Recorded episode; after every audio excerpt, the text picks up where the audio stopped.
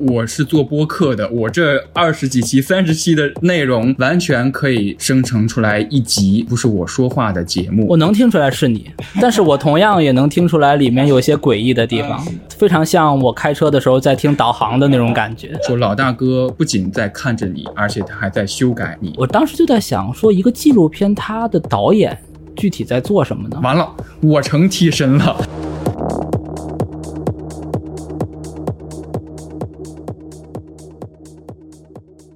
嗯哈喽，大家好，欢迎收听偶然误差。偶然误差是一档以名词解释为起点的播客，我会针对当下最流行或者我最感兴趣的词条进行一番解释。当然，解释的过程当中难免会出现一些流动的误差，这些误差就是偶然误差。啊、那么这期呢，我要谈的词条呢叫做 deep fake。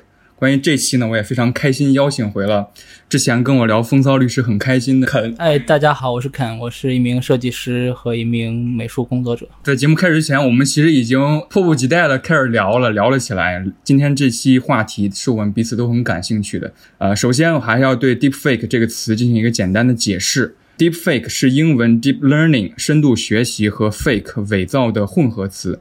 专指用基于人工智能的人体图像合成技术，此技术可将已有的图像和影片叠加至目标图像或影片上，可用于制作虚假的名人性爱影片、假新闻及恶作剧。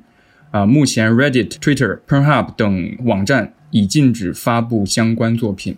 关于这个词，我其实是从一个英剧提炼出来的，在国庆前肯推荐给我的《The Capture》真相捕捉，然后在我记得好像是看完第二季倒数第二集的时候，我非常不顾社交礼仪的，在晚上十一十一点半的时候给肯发一条消息，说：“哎呀，太激动了，真希望我们能有机会聊一聊。”因为确实非常喜欢这个剧，但是也有一些顾虑，就是因为本身这个话题可能里面有一些敏感度，包括它发散出来的一些东西可能会比较多。对对。所以其实也为了这期节目也准备了不少的东西。还是建议，如果大家很感兴趣这部剧，可以先看，因为不长，呃，一季是六集，就是关于 deepfake 这个词。中文意思叫做深伪，它其实是真实存在的。我们可能不会深究这个词它背后的技术原因或者技术背景是什么，我们可能更想往作品的表达手法来讲。现在的很多艺术作品当中，其实都有关于真实的探讨。嗯然后深伪这个技术，当它产生之后，其实对于影视作品啊，包括文学作品，包括绘画作品，其实都有很多的深远的影响。可能大家会看过一些恶作剧或者恶搞的视频，把一些人脸然后转移到了一些不是他本身身体的情节当中哈，在这个剧当中的运用算是一个主要的创意。是是它的一个主要矛盾点，就是在于申伟他制造了一种假象，产生了一些一连连串的这种连锁事件。其实主人公也就像我们观众一样，去抽丝剥茧，然后直到发现那个真相。对，深伪是我刚才说真实存在的一个技术，然后它其实在剧中虚构的套用到了一个系统上，这个系统叫 correction，就是以我想说第一季的时候我看的还是人人字幕组翻译的，第一季的翻译我还觉得挺好的，叫移花接木。第二季这个系统叫做。校正这个系统简单来说是这个剧虚构的，然后他说这个系统其实是不仅仅是英国，其实各个国家已经广泛的使用了，但是有点像博弈论。如果我报你使用了，也就意味着我知道这个技术，也就意味着我也使用了。简单来说，就是把情报直接转换为证据。是比如说，英国的情报部门收到了一条情报，说某一个可疑的人员他将会进行一场有重大人员伤亡的罪行，但是他还没有真正做这件事儿。英国的这些部门就会利用呃移花接木这个技术，把你的脸套用到了一些能够作为证据的视频上，然后去指控你。这就是这个剧整个的一个创意。其实，在很多别的影视剧当中，我们也有过那种，当一个人他还没有犯错的时候，或者没有证据证明他，比如说违法的事情，我们通过一些预算程序啊，然后去给他定一个罪，但他仍然存在一个道德上的这种困境吧。是，就像那个剧中那个女上司，那个英国政府部门那个女上司，她就说了，结果是好的，谁还管过程道德不道德呢？而且你刚才提那点，我觉得非常有意思，就是说它是一个大数据来分析他的行为，这其实逐渐已经脱离了科幻这个层次了。比如说少数派报告。对它还是一个科幻的故事。对，但是在真相捕捉，你完全因为它引入另一个概念，就是大数据分析。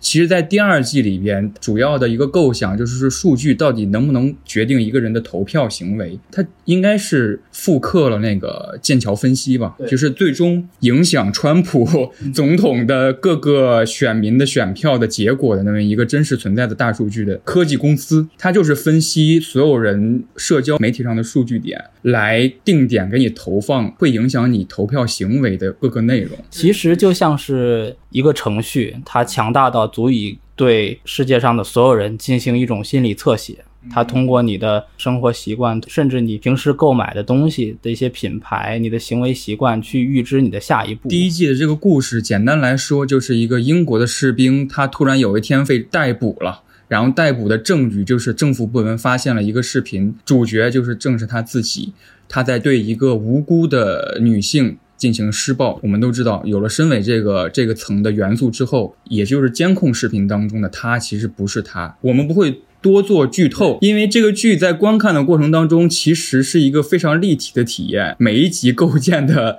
你认为是真相的东西，都在一点一点的坍塌。而且它第一季到第二季的技术其实是有一个递进在的。第一季的这个科技程度可能只是对于视频真相的一些剪辑，到了第二季，这个技术发展到可以实时的对你进行复刻。可能你正在录像，但是在录像棚之外的那些工作人员看的东西就已经脱离你真正录像的那个内容了。我在国庆看完这个剧的之后，我发现了一个问题，就是如果我想向别人推荐这部剧，我的表达其实很匮乏的。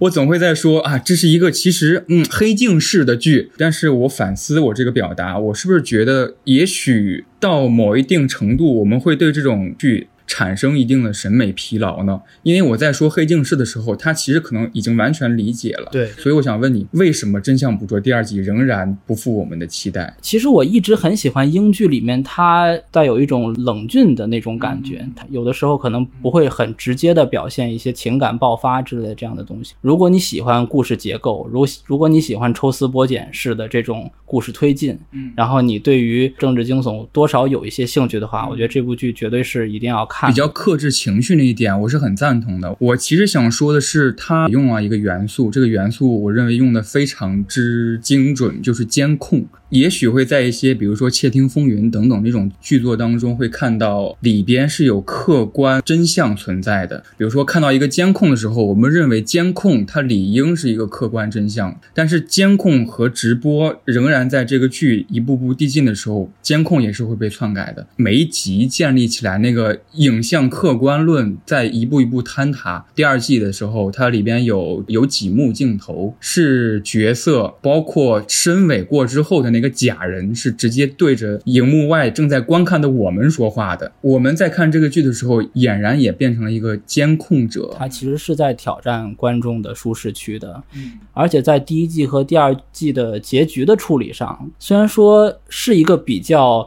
有有一点那种 satisfied 的那样嗯结局，但是在当中还是有浅浅的一层妥协在。在这样的结局当中，其实也更像我们生活当中遇到的情况，可能不是所有事情都那么圆满，总是会面临着一些妥协。我们开始质疑一切东西的时候，这个剧恰恰成功了，因为它构建起来了你这种怀疑。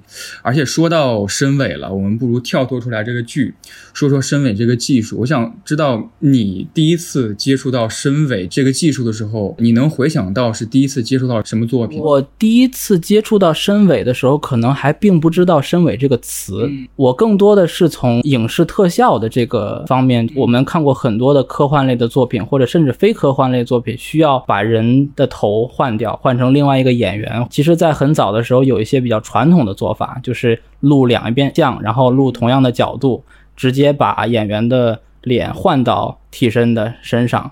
到了后来，我们的 3D 技术逐渐的成型之后，比如说像我们看到《星战》啊，我们看到《银翼杀手》，他们为了复原一些可能已经过世或者已经呃老去的演员的年轻时候的容貌，他们会采用一些比较精巧的 3D 模型，然后通过打光，通过这种现代比较传统的特效方式，身伪这个技术，其实我第一次了解到是一八年的时候，我看过一个 TED 的讲座，制作身伪的一个工程师，他跟大大家分享这个事情，其实是去计算图像，然后模拟出一个 3D 模型。只不过在这个过程当中，完全由计算机去操作。一个人他只要有足够的不同角度的照片和录像，我们就可以用一个计算的程式去构建出一个虚拟的头像，然后再把这个头像投射到这个人身上。深伪的这个技术，其实在现在电影工业当中，其实运用的还是相对比较少，可能是因为大家对于这个技术的信心还不不是特别足，所以现在更多的还是运用传统的，比如说三 D 建模。虽然那样的方法可能更消耗时间，并且看到很多作品，其实。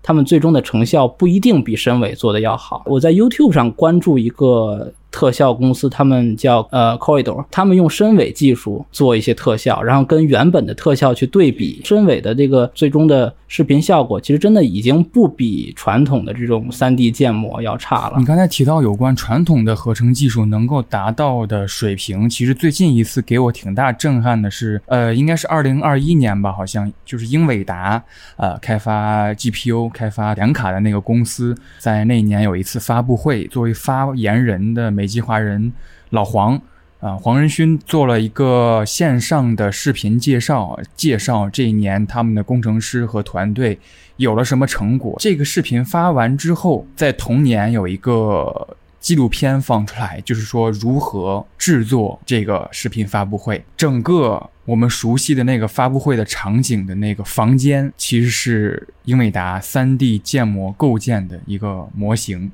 一个熟悉的厨房。但是厨房里边所有的物件都是 3D 建模，这一个厨房里边的物件就有六千至八千个，工程量是非常之庞大的。但是最震撼的不是对空间的架构，在那个视频里边，他会说整个发布会的视频，其中有将近二十秒。这个发言人黄仁勋老黄也是合成出来的。英伟达通过它的 3D 扫描、动态捕捉、AI 合成等等，渲染出了一个三 D 数字孪生的人物。现在深伪技术对于素材的要求还是比较高的，你的照片的清晰度和你照片角度的多少，以及你照片和视频本身的总量有多少。其次就是说，比如说你找的这个替身演员，他本身的相似性。我之前看过有一期节目，就是说他们找了一个专门模仿汤姆克鲁斯的一个演员，他的形象、他的言谈举举止都非常非常像汤姆克鲁斯，然后最终把汤姆克鲁斯的头像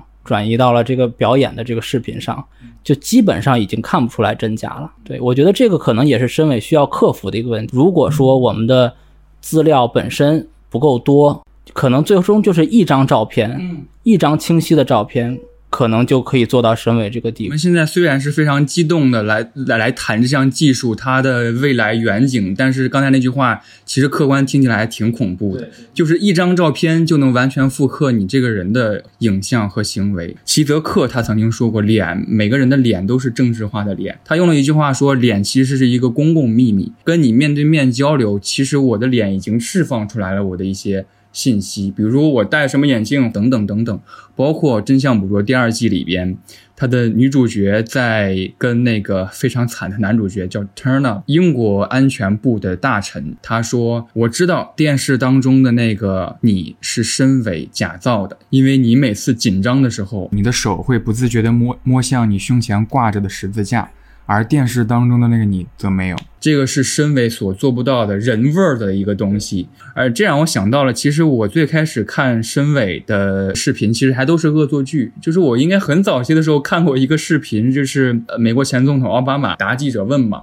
然后他一脚踹门出去了，就是那个动作特别的诙谐跟幽默，然后让我特别震惊，因为我完全看不出来他不是奥巴马。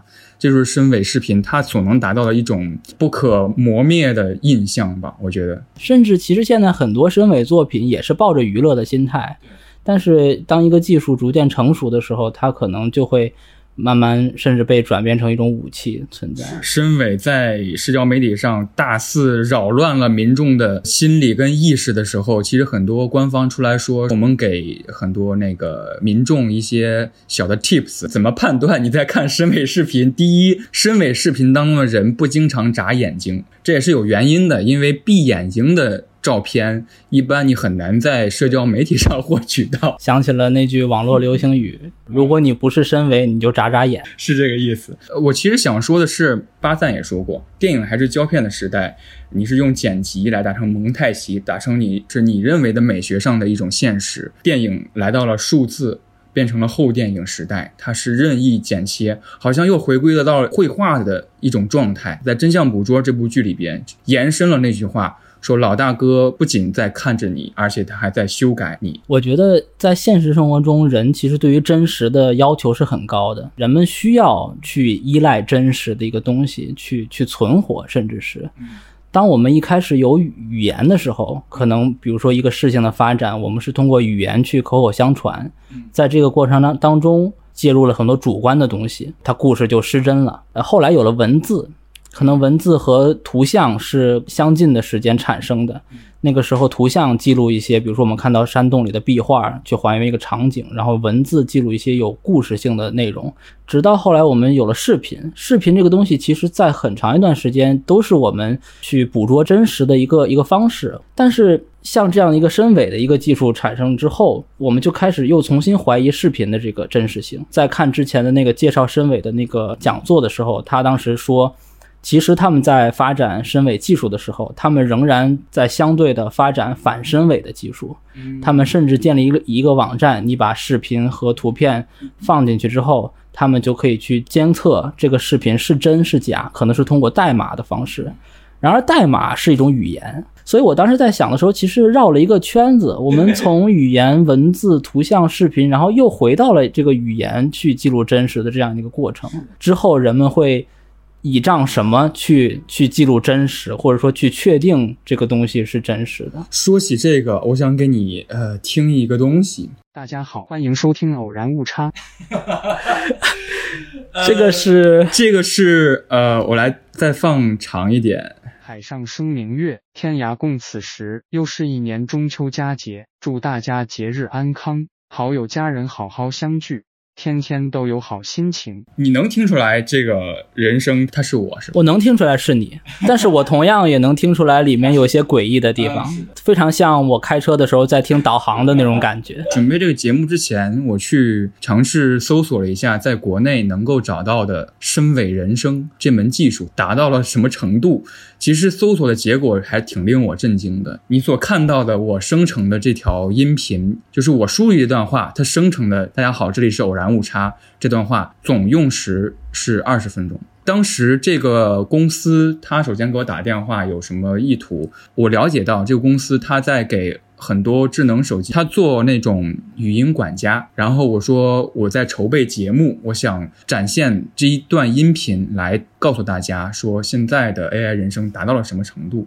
然后他同意了。然后我就念了差不多十五句左右《白雪公主》，然后录下来发给他上传。然后十五分钟之后，有一个我音色的人声就。产出了，可能音色还不完全像我，但是我觉得这十五分钟能够生成这样的东西，已经很令我震撼了。探讨身伪这个概念的时候，呃，它很容易就达到了一个道德层面的问题。我是做播客的，我这二十几期、三十期的内容，完全可以被另作他用，生成出来一集完全不是我说话的节目，这很容易产生出很多目前还没有定罪的罪行。比如说，revenge porn 就复仇式色情，它其实是在讲未经他人同意任意散布含有他人色情内容或影像的报复手段。但这个报复手段仍然是说我拍下来，或者我拥有你的这个色情影片，我传播。但是现在完全可以省略掉真实的色情影片，我完全可以制造出来再进行传播。对，其实纵观我们人类的这个发展，很多时候。尤其是在科技发展的时候，科技可能是先于道德的。像现在这个 AI，它的学习能力这么强，包括最近 AI 绘画也被推上风口浪尖。当这个问题出现的时候，我们可能才能去针对这个问题去产生一些应对的方式。对我很同意你说的这一点，就是在准备这期节目的时候，我就想到了播客这个媒介。呃，其实，在当下也算是一个很新的东西。比如说，也许会牵扯到一点所谓的播客伦理问题。就比如我在当时和嘉宾对谈的时候，录制出现了技术事故，比如说我的这个音轨就是没有录上。很多播客主都会遇到这个问题，也都会想要解决这个问题。最常见的解决方法，应该就是我再录一遍我的这个音轨。我转念一想。也许这个方法重构真实，在当下重新录制的时候，一定会有一点点不一样，或者是一定会有一点点误差。比如说，你又想到了一个什么新的点子，你觉得说出来会比较好，但是这在最开始录制的时候是完全不会出现的，这种真实就出现了偏差。我不知道肯你是怎么想的？这个点其实，我觉得播客也是一种创作过程。其实作为创作者来说，当你把这个东西发出去之后，你的任务已经完成。关于这一点，其实我当时在准备的时候想不通嘛，还问了几个做播客或者是听播客的朋友，得到的回答其实是一半一半的。有些人觉得，最终呈现的就跟你说的一样，最终呈现什么成果才是最重要的。但有些人觉得可能这个不太值得被放在明面上说，就是你补录了是你应该完成的事儿，但是你不要说这期是补录的。但其实对于我来说，我是对这件事情完全 OK 的，只是你自己可能作为一个创作者本身是有这样的一个思考在的，有这样的一个想法，我觉得有这样的一个意识，我觉得挺好的。其实就像在审视自己作品，比如说你像我在画画的时候吧，我也会想说，哎，我要不要加这一笔，或者说要不要改这个地方。有的时候会觉得改了真是多余，这个仍然在创作过程当中，甚至说我们对话也是一种进行了修饰的表达。其实就像我刚才说的，补录一定会产生出一点误差，或者是一点偶然的事件，因为我毕竟是在一个房间内自己假装对面有一个嘉宾在聊天，就会出现一种扮演性。就比如现在的我，你们刚才听到的这一大串的我的音轨。其实都是我在后期剪辑的时候，我在一个空房间录的。现在的我对着话筒说话，对面没有肯，对面没有嘉宾。而你们听到的肯的这个音轨，也是当时我们正式录制之前，我和肯闲聊剪出来的。哇，甚至这个这个东西，完全就是何为真实的一个小话题。是的，是的。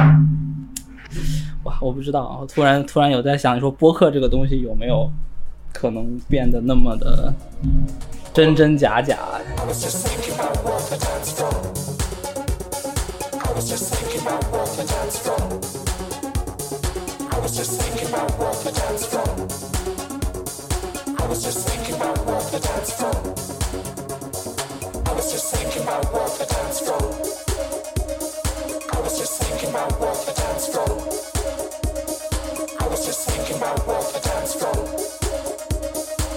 just thinking about what the dance floor.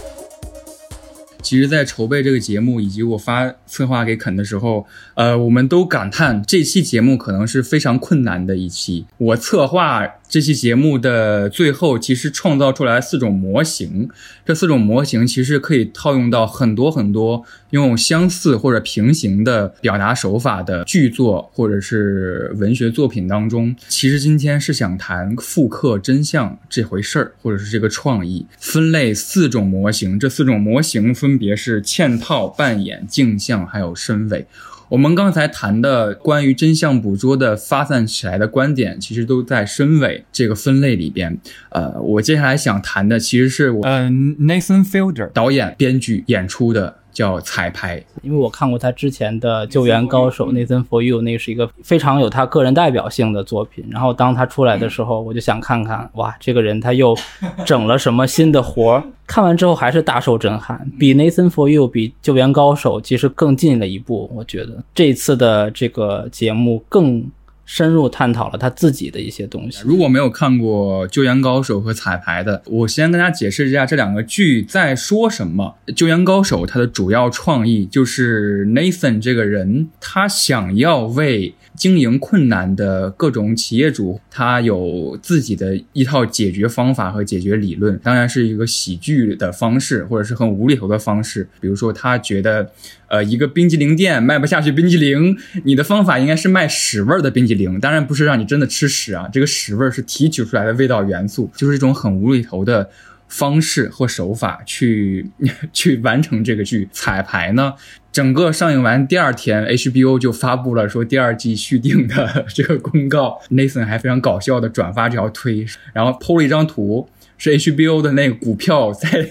播出那天上涨了好几个数值。彩排这个剧其实大致来说，就是它仍然是在构建一套方法论。呃，生活当中我们总有一些事儿是我们不笃定的，我们可能畏首畏尾不敢去干。所以 Nathan 是构建起来那件事儿所有发生的条件。比如说今天我还挺紧张的，跟肯聊这期节目，我觉得我我可能准备的不充分。我拜托 Nathan 在录制的前一天。呃，请了一个很像肯的嘉宾，然后完全一比一复刻了我们的录制的现场，然后我假装跟肯的演员进行了一次交流，来复刻这个节目录制过程当中会出现的任何情况，然后给自己打个预防针一样，在真正录制的时候，我就可能会会很顺畅了。这就是彩排和救援高手在说什么。Nathan 其实是在用拍摄自己在构建真人秀。的一出真人秀，我们从《救援高手》开始说吧。呃，我会觉得两个两个剧它可能有相似的一个地方是说，人们其实在平时都会产生非常多的想法，比如说像彩排这件事情，其实人们在面对一件事情的时候，我们在脑中会无数次的彩排。虽然可能我们没有像 Nathan 在节目当中那样，因为他有 HBO 给他资金嘛，他有这样的一个财力。去花费时间，真正的一比一的去复刻这个过程，但其实我们无时无刻都在脑中去演练一些事情，比如说我们要去面试，我们要去见一些重要的人，我们都会去想会遇到什么样的方法。而救援高手呢，他虽然说用了一些诙谐的方式，但他的最终目的其实也是要解决问题的。我们可能天马行空会想到，但是几乎没有人会真正实践的一些方式，然后他把这个事情给做出来。当我看救援高手的时候，我整个人的心态。其实是比较放松的，他无厘头占了大部分，里面的那些摊主啊，其实他们的生活跟我相距的也比较远。我还是抱着一个看第三者的一个心态看彩排的时候，其实，在过程当中是有会有一点点觉得 Nathan 打破了他和我之间的这个安全区，嗯，因为他在这个过程当中也变得焦虑。他慢慢的从一个导演这个彩排的人，慢慢自己也陷入到了这个彩排当中。作为观众的我在看的时候，其实我也会替他揪心。这种真实感近乎于纪录片的一种真实感，是会让人对于这种影视作品产生一种不同的情感的。看纪录片的时候，我们下意识的知道这件事情真实发生的时候。其实我们的心态和看影视作品、虚构作品的时候就会有一点点不同，那个不同是很微妙的。那个不同可能就是，比如说虚构作品的导演给我们建立起来的一个安全的区域，但当我看彩排的时候，我隐隐的觉得这层安全区域被 Nathan 给打破了。我非常同意你说的，我认为。彩排是 Nathan 很危险的一次举动，并不是说最后观看的效果很糟糕，而是说他对于自己探索的太过直接或太过深入了。比如说救援高手，他其实复刻一种想象当中的解决方法，是他真正认为可行的。他有行动力去真正实施这件事情，我觉得是非常了不起的。真正做出了那个行为，比如说他其实有一个在洛杉矶啊，一个汉堡店的店主，呃，然后 Nathan 给他的那个广告营销方案就是说，如果有人觉得你的汉堡不好吃，你立马给他一百美金。他认为不可能，大家违背自己的内心吧，为了得到这一百美元。但是他最后结果就是 Nathan 为了这件事儿赔了几千美金，因为很多人就是说啊不好吃，你给我一百块钱吧。救援高手，我们看到这一幕的时候，我们是会笑出来的，我们会觉得 Nathan 太天真或者是太纯粹了。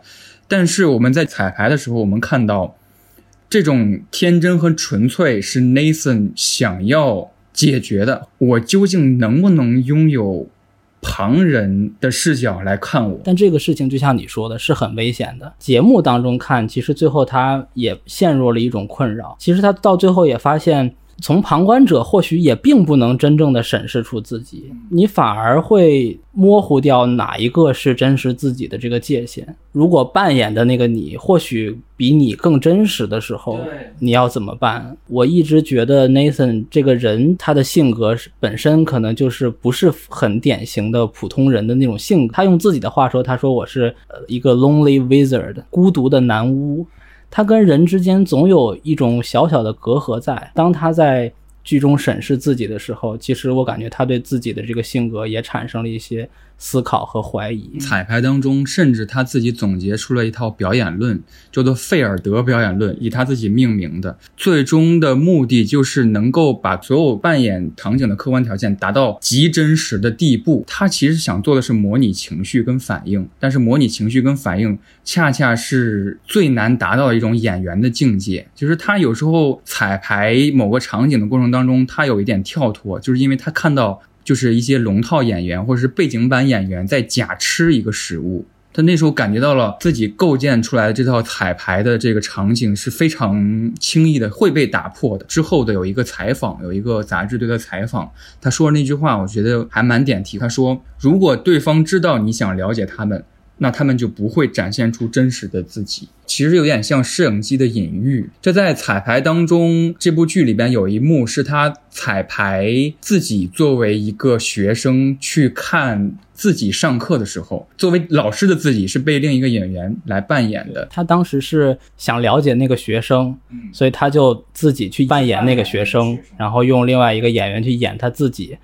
就在这样一个嵌套的过程当中，比如说当时给那个学生找了一个房子，当他扮演那个学生的时候，他自己也同样的流程搬到了那个房子，可以说是方法论表演的一种极致表现，是一种极致。而且他作为学生的时候，他突然意识到了问题的关键，就是他看到了 HBO 的摄影机在拍自己。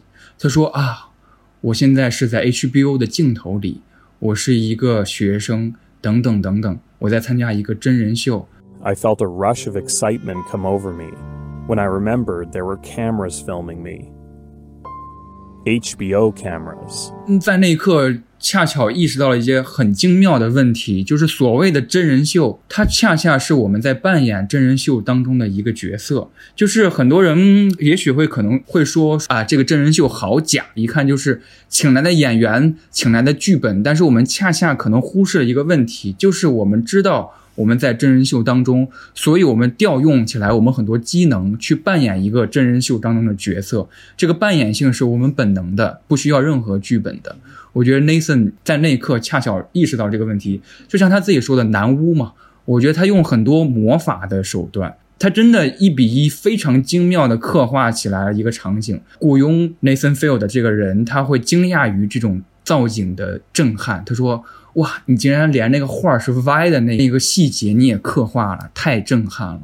我之后看有一个讨论说，说 Nathan 他其实在构建的是拟像和模拟，他在极力区别这两个概念。模拟叫 simulation，然后拟像叫 simulacra。拟像就是 Nathan 在做的。比如说今天这个场景一比一的刻画，然后我找了一个极为像你的演员，这叫拟像。但是模拟呢，就是在录制的前一天，我真的邀请你来这儿，我们预演一遍第二天会发生的事儿，这叫这叫模拟。但是 Nathan 恰恰做的就是他想让拟像达到模拟的程度，这是一个。创举像咱们回到刚才申伟的那个话题，如果申伟能运用到这个上面的话，其实是会让这个你像更进一步。所以我觉得他最后想表达就是假装这件事儿是很容易被拆穿的，但是如果我们达到了模拟的程度，我们其实很容易迷失。用我的话来说，它构建出了太多的窗户。但是其实真相就是一层窗户纸，他迷失掉了自己的情感，他跟剧中那个那个雷米那个小朋友，把他误以为是他自己真正的爸爸那个人，产生了真实的连接。我当时也在想，为什么像 Nathan，他即使是坐在了他那个学生的位置上，跟他做同样的事情，他仍然觉得自己可能没有完全有办法理解那个学生，就是因为他对于真实的判断已经在他成长的过程当中，他作为一个成年人已经架构起来了。嗯，而对于孩子来说，他其实更不容易分清。虽然说 Nathan 是假扮他的父亲，但在这样真实的朝夕相处当中，可能他就是根深蒂固的觉得他真的是我的父亲。最后，其实我们也看到了很温馨，但也有一些心疼的一幕。Nathan 需要和那个小孩澄清，我不是你的父亲，你我只是你的朋友而已。谈到这儿，其实有两个剧来引发的刚才那大串探讨。第一个剧就是真相捕捉，我们其实谈到了四个模型当中的身位。第二个就是彩排，或者说 Nathan Field 这个人。第二个模型就是嵌套。这个其实我后来在一个论文当中查到了类似的模型，它也用了“嵌套”这个词。我当时查的那个论文叫做《论纪录片当中的摆拍》，我还挺有意思的。我推荐大家看那个论文。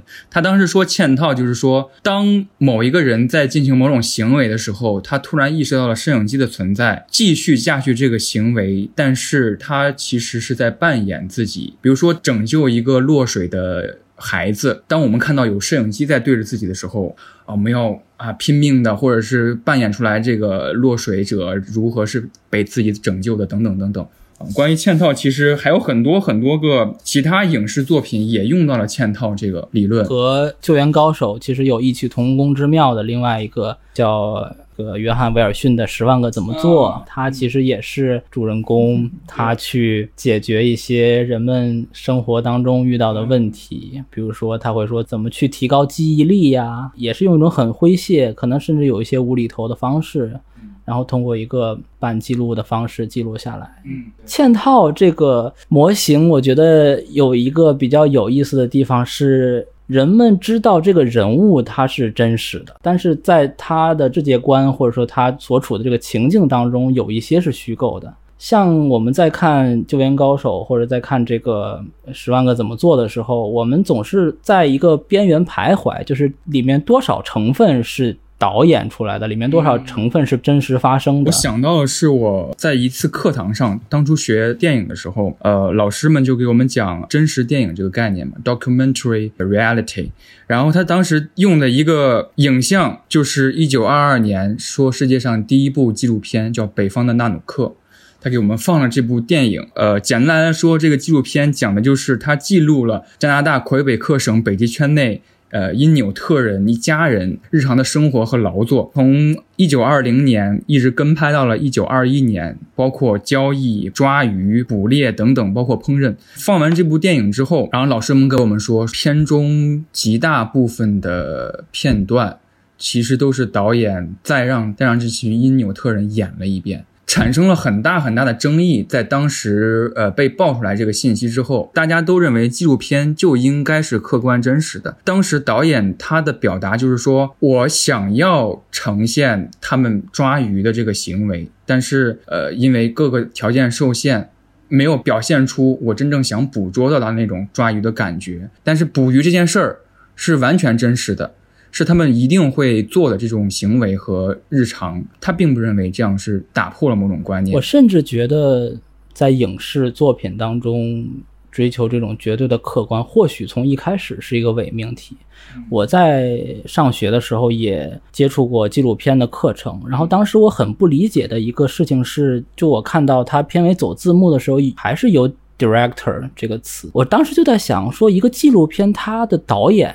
具体在做什么呢？但后来我去思考之后，我发现其实，在在一个纪录片的拍摄过程当中，他去拍摄什么，包括在最后有了那么多素材，他去选择剪哪一些的时候，其实都是在主观的去过滤掉一些信息。在这个过程当中，我觉得是很难避免的。它的真实性其实也是一直在讨论的一个问题。摄影机的存在确实对于人们的表现是有影响。但是我们也看到很多的纪录片导演为什么要拍那么长时间？在长时间的这种拍摄当中，可能人们慢慢对于摄影机的存在也会慢慢淡忘，让他们的表现可能无限接近于现实。对，就像德帕尔玛说的，电影是每秒二十四帧的谎言嘛。构建一种影像的同时，它在也在广义的记录吧，更广义的记录。其实我在看那个论文的时候，它里边就谈到了一件事儿，他说摆拍的意义是什么？呃，他提到了一件事，就是在零几年的时候，有一个得了国内，呃，有一有一届新闻奖的一个摄影作品，就是两个结婚在拍婚纱照的新人，他们拯救了一个不慎落入公园水池一个婴儿，然后那张照片就是他男的在水池底下把那个婴儿托举上面，然后新娘穿着那个婚纱。再接过那个婴儿，但是后来呃爆出来说，这个摄影这张照片是演出来的，确实是存在这么一件事儿，但是当时没有抓拍到，或者是当时没有处理好这个构图。然后后来摄影师邀请他们再次演了这一幕。摆拍这件事儿后来被很多学术讨论当中带到了一种理论，就是期待理论。它所谓的摆拍之意义，就是我们知道这个是摆拍之后，我们知道了。当中有一定的虚构成分，但是我们接受它的传达的意义。本亚明说的那句话嘛，就是说我们所能做的其实是浏览，而不是专注，有点各取所需的意思。就是我作为观众，我明白你所给我传达的东西了，其实可能这就够了。你说这个，我突然想起《西部世界》里面有一句话，他说 "What's different if you can't tell？" 就说如果你根本分辨不出来的话，是否真实对你来说又有什么区别呢？只是当你知道它是假的时候，你才会去怀疑。就比如说，我们举举一个简单的例子。我们把卢浮宫里面的蒙娜丽莎画像换成一幅非常非常无限接近于原作的画像挂在那儿，然后每天可能就会有很多人驻足在蒙娜丽莎这个画像之前，以为它是真迹。馆长知道它是假的，但是对于那些观众来说，这件事情不重要。我甚至刚才有一个很奇妙的想法，就是关于摄影机的这个存在的事情。呃，也不知道是量子力学还是哪里面有一个。呃，所谓观测的这个力量，当你观测一个东西的时候，它会展现出不同的性质。其实人不只是会在摄影机面前表现出不同，比如说不同的人看着你的时候，你比如说你喜欢的人看着你，你的表现可能也会跟平时不一样。这也是嵌套这个表现手法非常有魅力的一点。是我想到了一个特别有意思，就是我在看呃《Nathan for You》第一季的时候，它是二零一三年的剧。二零一二年，其实我们国家有一个有一个台，安徽卫视还是什么台。他爆出了一个新闻，然后那个新闻是一个视频，那个视频是在 YouTube 上截下来的一个视频，就是一个小猪救小羊，是吧？对，英雄小猪，英雄小猪的故事。当时我好像小的时候，好像确实在电视看上看到过这么一个新闻，一只小羊落水了，然后一只小猪在那个小羊后面把它推上推上岸边的，拱上了岸边。这个新闻是二零一二年，在二零一三年。救援高手第一季的里边可以看到，是 Nathan 给当地的一个动物园做的一个营销方案，就是说我们不如拍一条视频，塑造小猪是个英雄的小猪。对，需要一个明星动物来重新振兴你们这个动物园的这个事业。然后他们假造了这个视频，没想到这个视频上传真实的上传到 YouTube 之后。不远万里的来到我们的，在一二年来到我们的电视机前，哇，这是一个非常震撼的体验。有一只美羊羊经历了危难时刻，当它落水的时候呢，遇到了见义勇为的猪英雄。这位猪英雄不但成功的解救落水小羊，而且呢，做好事还不留名，只留给镜头一个潇洒的背影。一只黑色的小山羊在水中玩耍的时候，被水中的异物陷住了，无法动弹的小山羊急得咩咩直叫。闻讯而来的不是动物园的管理人员，而是一只半大的小猪。小猪从池塘的另一个方向迅速游了过去，很轻松地将山羊推了起来，领着山羊上了岸。这一幕引发了不少网友的评论。有人说：“猪都敢下水救羊，老人摔倒怎么能不服呢？”也有人说：“长得胖有优势啊。”就这一切，小猪保持着救羊时的淡定，喝自己的水，让别人说去吧。在嵌套这个模型下，你你提到一个很重要的句，我也很喜欢约翰威尔逊的《十万个怎么做》。我对其中印象最深刻的一集，就是他认为自己记忆当中的事儿是否真实可靠，产生了这个怀疑之后，他突然发现自己走在街上，怎么纽约变成了八十年代的样子？大家都穿着八十年代衣服，他是误入了一个。摄制组，摄制组正在拍一个关于八十年代的电影，非常奇妙的进入到了一个扮演的角色当中。在纽约这个城市，他其实一天中可以闯入无数个摄制场景当中，所以这种感觉是很奇妙的。这就带到了我想说的第三个模型，就是扮演。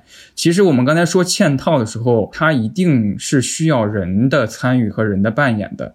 扮演这个表达手法，我可以说，电影当中运用的还是面貌是很多样的，带入一个新的概念吧，叫做反身电影，叫 reflexive cinema。观众将电影制作者制作步骤和内容看作是紧密的存在。说到反身电影，说到扮演，我其实想到了一个是我小学时候的记忆。我的班主任是语文老师，然后他在每周五的时候。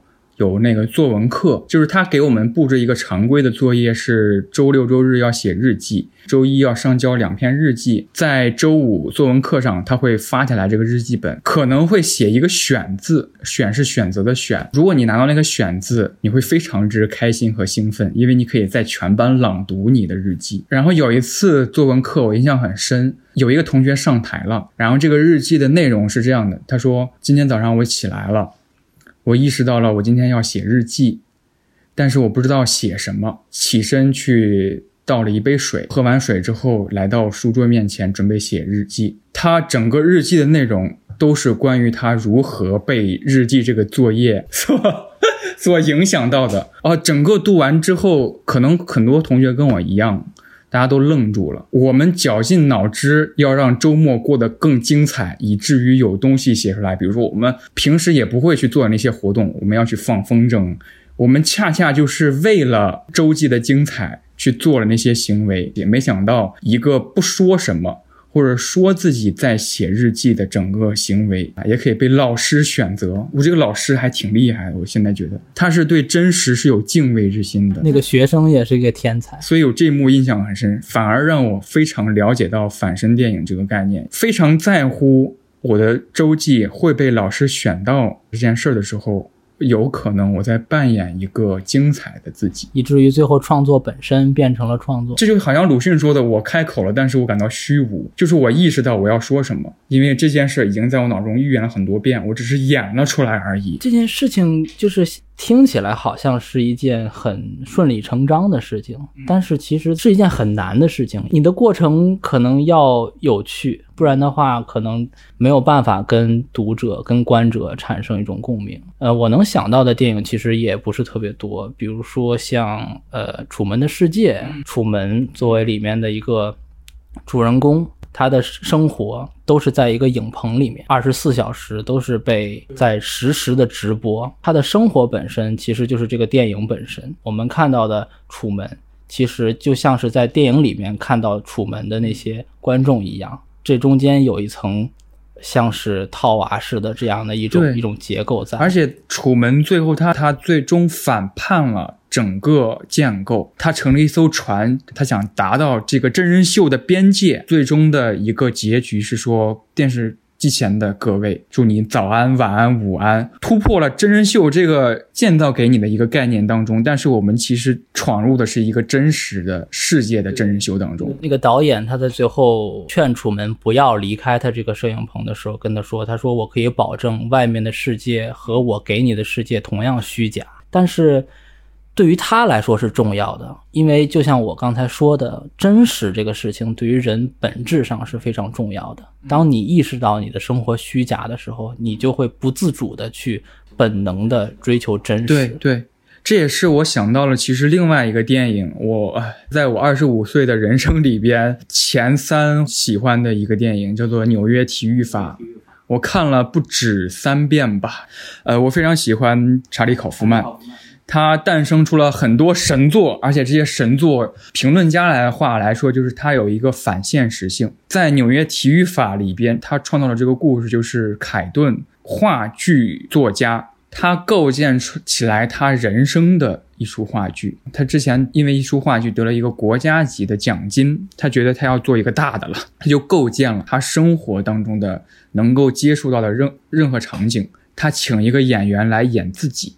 他请别的演员来演他生活当中的人，不断的排这部剧的过程当中，他发现自己的人生到最后达到了一个超现实的手法，好像他的人生就是一部戏剧。在这个过程当中，有嵌套，还有嵌套的嵌套，因为排练这部戏剧也是他人生当中的一部分，所以他还要再请演员去演一个排练当中演自己的演员。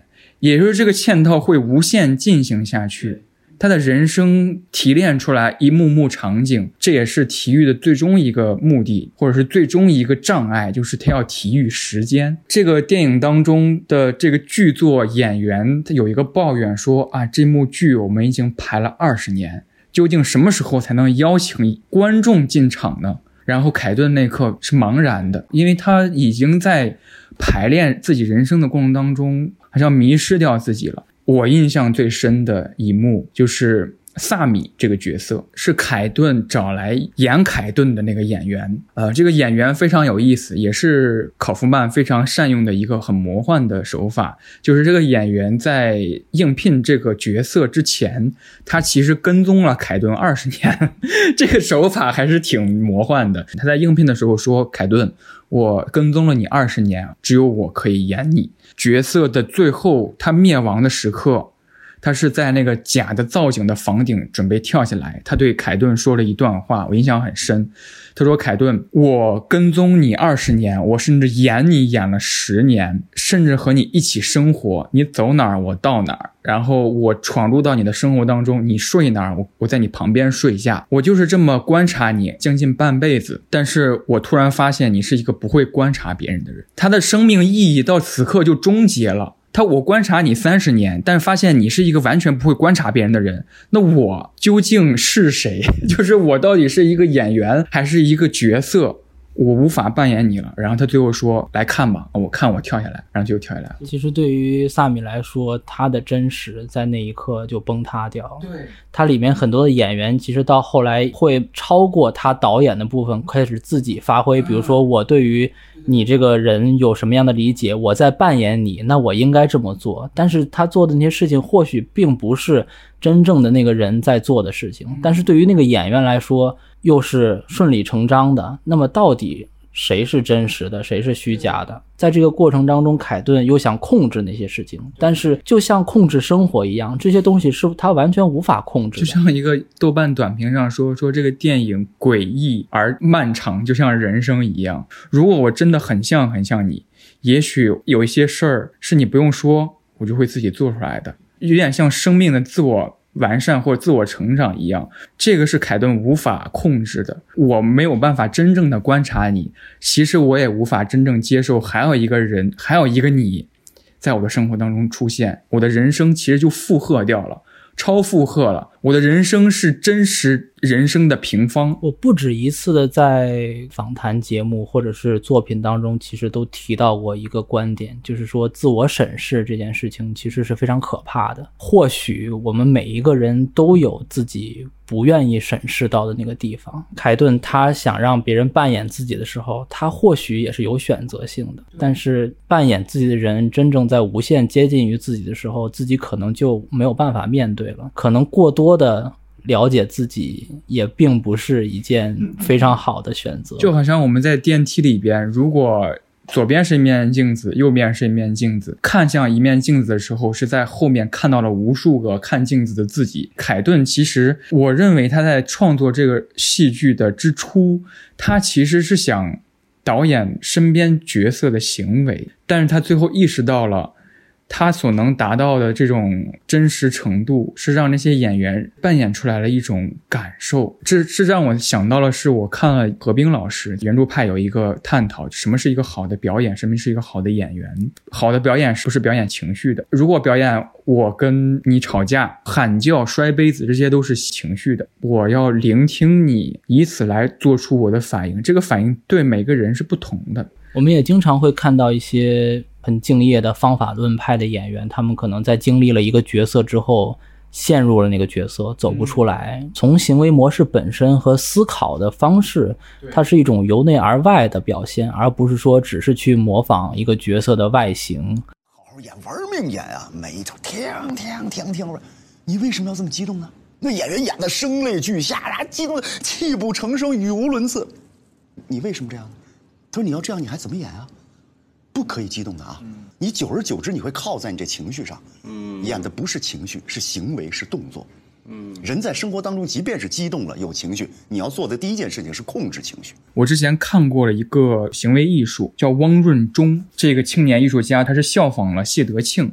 谢德庆就是一年当中每隔一小时打卡一次，他效仿了谢德庆做了一个行为艺术叫一年，是说他在这一年当中每一天都不做自己，都会扮演另外一个人，他会在每天的零点发一条最新朋友圈刷到的那个人，他会保存你的头像，复制你朋友圈里所说的每一个字，然后给你发一模一样的一条。然后在此过程当中，他收到了巨多反馈，很多来自当事人说：“请立刻停止你的行为，我不在乎你这个行为的目的，我不在乎你任何艺术的追求，你打扰到了我的生活。如果你再继续这样下去，我会报警。”你在生活中突然看到另一个自己。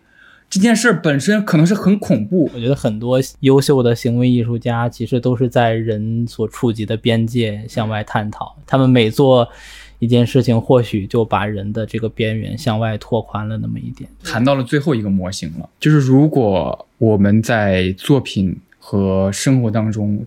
真实看到了一模一样的另一个自己，会产生出什么样的艺术效果？其实我想到了之前有一个摄影师，很早很早年间，我是在那个 Vista 看天下看到了有那个摄影作品，是一个欧洲的摄影师，他做了一个摄影作品叫做 Me Myself and I。广泛收集世界各地的投稿者的肖像，然后联系其中的几组，就是你们长得很像很像，就是你们完全没有任何交集，你来自不同的国家，然后他们把他邀请到他的摄影室，然后给他们拍照。其实世界上可能某一处生活着一个完全长得跟你百分之九十九相似的人，只不过你自己不知道罢了。你看到一个跟你完全一样的人的时候，是有一种。怪异的正常的世界当中，是你永远可能不会遇到的一种事情。在影视作品当中，其实有很多运用，比如说两个人互换了身份，吴宇森的变脸，通过技术手段让两个人的脸直接更换。像《全面回忆》这样的科幻电影，他可能之前是一个反派的角色，但是当他记忆被清除之后，他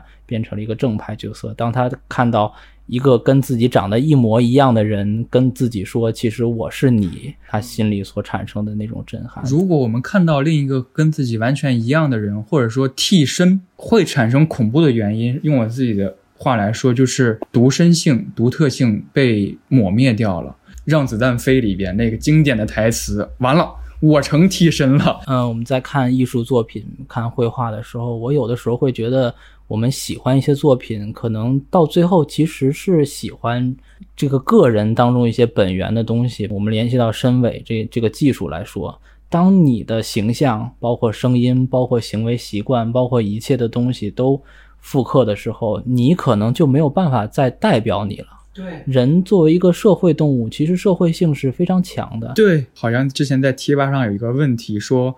呃，在念一些罪行的时候，最后的惩罚结果是剥夺政治权利终身，甚至有些死刑犯还剥夺政治权利终身。这个到底在说什么？然后底下有一个回答是说，你就应该意识到整个世界和你没有什么关系了。说到镜像，其实说到了很多影视剧吧，比如说我很喜欢的一个导演滨口龙介，他在《夜以继日》那部作品当中就运用到了镜像这个概念，就是如果呃你发现你的伴侣。有一天突然失踪，然后你在大荧幕上看到跟他长得一模一样的一个明星，你的人生或者你的生活会受到什么样的影响？我觉得就是人们如果是对之前的有一段感情非常的有留恋，或者说对你影响很深的时候，可能在之后的感情当中会有下意识去找一个替代品的这种想法。脸这个东西，就像你刚才说，作为身份非常非常重要的一部分。当他看到，当女主看到一个。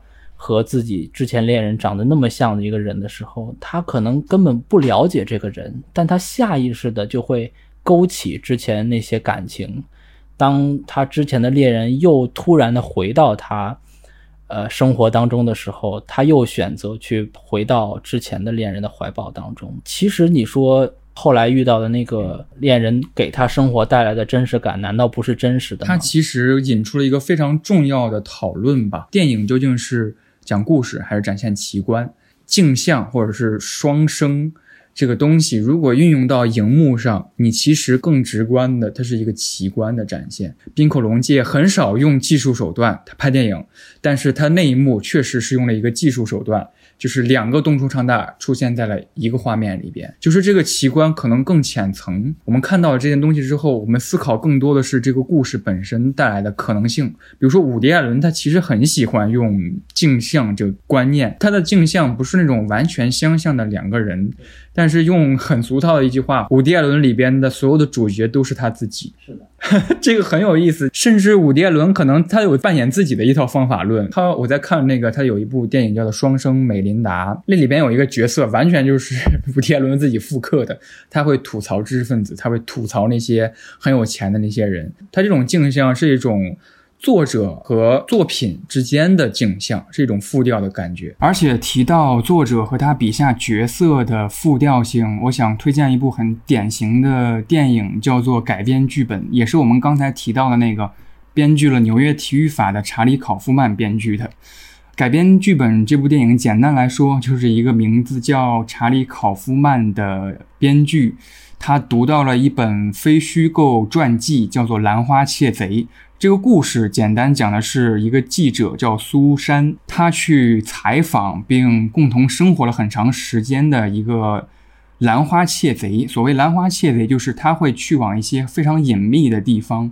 啊，去偷采兰花，因为兰花在某些州、某些国家和某些地区属于不能私自非法采摘的一种植物。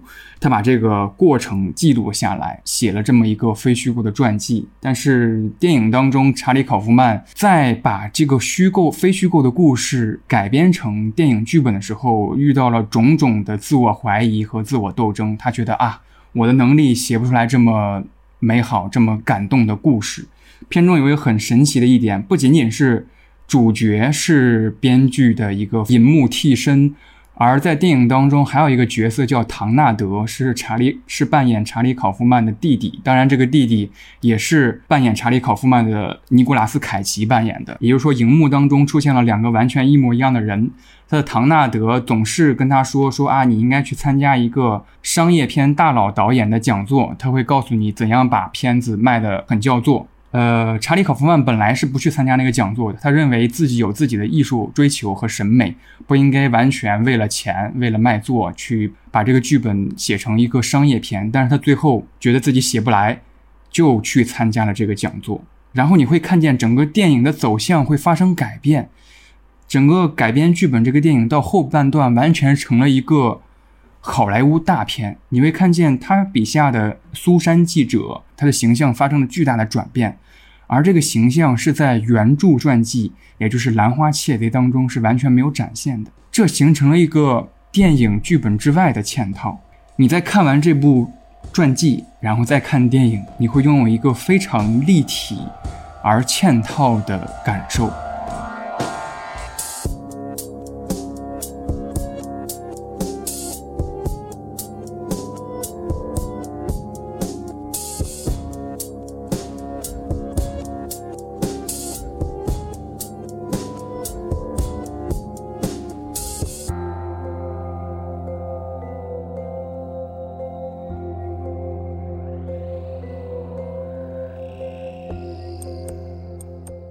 我觉得你像我们说影视是一个欺骗的艺术，但是就像这些技术在发展的过程当中，其实也从未阻止过人们对于真实的追求。当有新技术去打破这种真实的时候，人们也会用别的方法去追求真实。就是其实我们今天在探讨的事情当中，离不开对于真实的一个探讨。我最近看了一个动画，叫《这个万神殿》，说把人的意识上传到云端，他甚至说不能说意识了，可能就上升到灵魂那个层面了。就是说，你是否能在一个人过世之后接受它上传到云端的这么一个，可能是一个程序的一个东西？我觉得人们对于真实的判断，或许在现代的这个科技发展的节点上，也在经受这种挑战。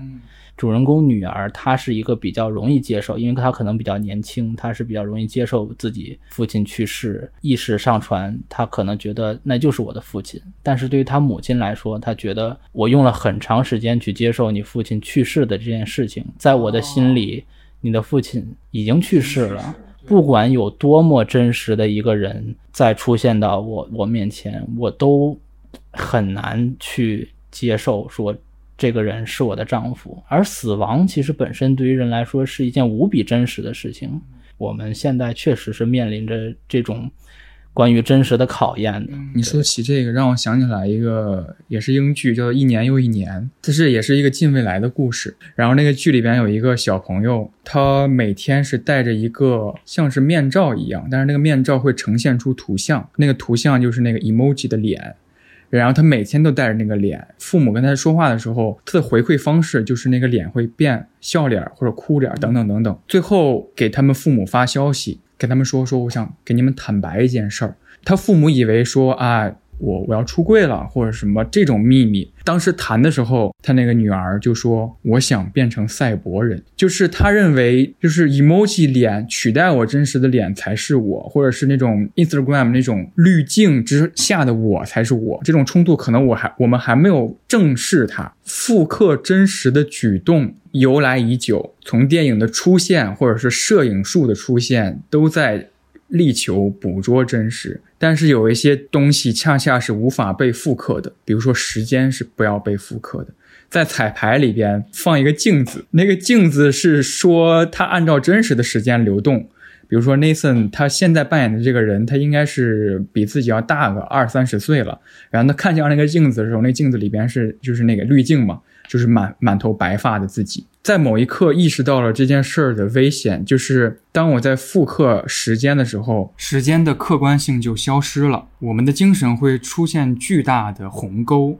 就比如说，在诺兰的电影《星际穿越》当中，在外星上的每一秒针的滴答声，都是地球上差不多一天的时间。我们得知这个时差之后，其实当时是非常崩溃的。我记得诺兰在有一次演讲当中说的，他说他觉得现在很多年轻人对于现实的尊重不够。嗯，虽然我们现在有网络世界，有很多虚拟的东西，但是其实现实仍然是我们生活中绝大部分的所存在。在的地方还没有办法说像未来人那样真正的把精神上传脱离肉体，这是我非常认同的。我觉得可能评论别人的评论太多，观看别人的观看太多，我们收获到太多的二手信息和经验。我和肯都觉得真相和真实也许会一步一步的被复刻出来。